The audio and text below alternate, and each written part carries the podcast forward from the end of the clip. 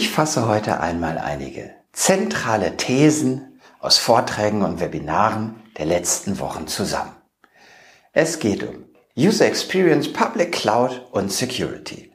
Herzlich willkommen bei MSP Insights, dem Podcast für alle, die mit IT-Dienstleistungen und Managed Services profitabel wachsen wollen. Zuerst zu einem Vortrag über User Experience und dessen Einfluss. Als erstes Beispiel wurde angeführt, dass die Mobilfunknetzwerkbetreiber, erst ganz groß, den Kampf um die Kunden inzwischen verloren haben. Dieser hat sich für die beste User Experience und damit für iOS oder Android entschieden, egal wer die Hardware baut und wer das Netz betreibt.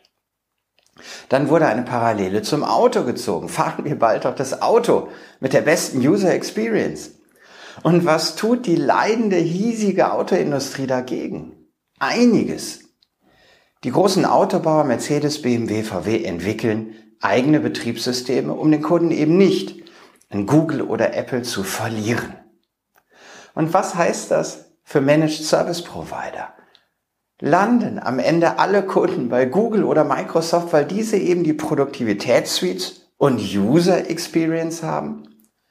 Und die Infrastrukturressourcen wandern dann auch letztlich zu diesen beiden als Provider, weil sie das einfach besser bedienen können?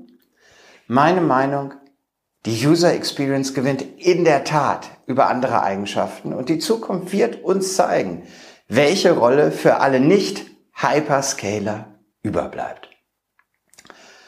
Eine nächste These aus dieser Zeit lautet, Cloud bedeutet Public Cloud.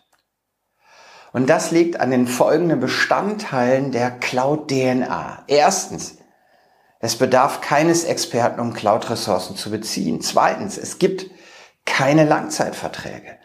Drittens, die globale Erreichbarkeit ist gesichert und viertens, Instant On. Es gibt keine Rüstzeiten. Und dann wurde geschlossen, diese Eigenschaften können wir nur mit der Public Cloud erreichen. Und jetzt müssen sich mal alle auf die Public Cloud umstellen und sich als Provider-Unternehmen ausrichten. Meine Meinung, nur Public Cloud ist kein Systemhausgeschäftsmodell.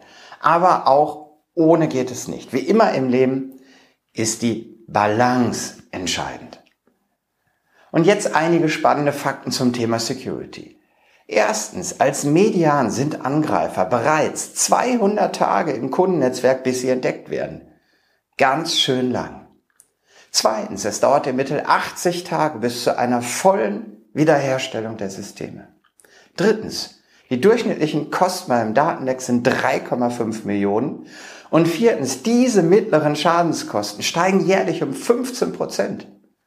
Meine Meinung, diese Zahlen drücken das Problem, gerade auch in diesen Dimensionen für KMU, wirklich gut aus. Und ein zweiter sehr spannender Einblick kam in einem Security-Vortrag auf. Hier ging es um die Positionierung des Systemhauses zwischen Kunde und Security-Hersteller. Und die Aktivitätskette zur Schadenvermeidung bestand in diesem Modell aus vier Stufen. Bemerken, begreifen, bewerten und reagieren. Und wer macht jetzt was? Die technisch aufwendigen ersten beiden Stufen bemerken und begreifen macht der Security-Hersteller, so das System aus, der das mit entsprechenden Lösungen und Kompetenzen 24 mal 7 absolut sicherstellen kann. Die Reaktion am Ende entscheidet der Kunde, der auch das wirtschaftliche Risiko trägt. Aber keiner von beiden ist wirklich in der Lage, aufgekommene Anomalien für den Kunden zu bewerten. Welche Anwendungen laufen eigentlich auf den angegriffenen technischen Systemen? Können wir die runterfahren? Was passiert, wenn wir das machen? Welche Auswirkungen hat das? Welcher Datenverkehr zwischen den Systemen und Infrastrukturen ist in Ordnung und welcher auffällig? Genau hier hat sich das Systemhaus positioniert, ohne das aufwendige SOC selber zu stellen. Meine Meinung, wer für eine Zielgruppe arbeitet oder arbeiten will, die die Mittel und den Bedarf für ein 24-7 SOC hat, ist diese Positionierung eine wirklich spannende Alternative und Strategie. Ich wünsche euch viel Erfolg auf eurem Wachstumsweg und stehe euch jederzeit für ein unverbindliches Strategiegespräch zur Verfügung.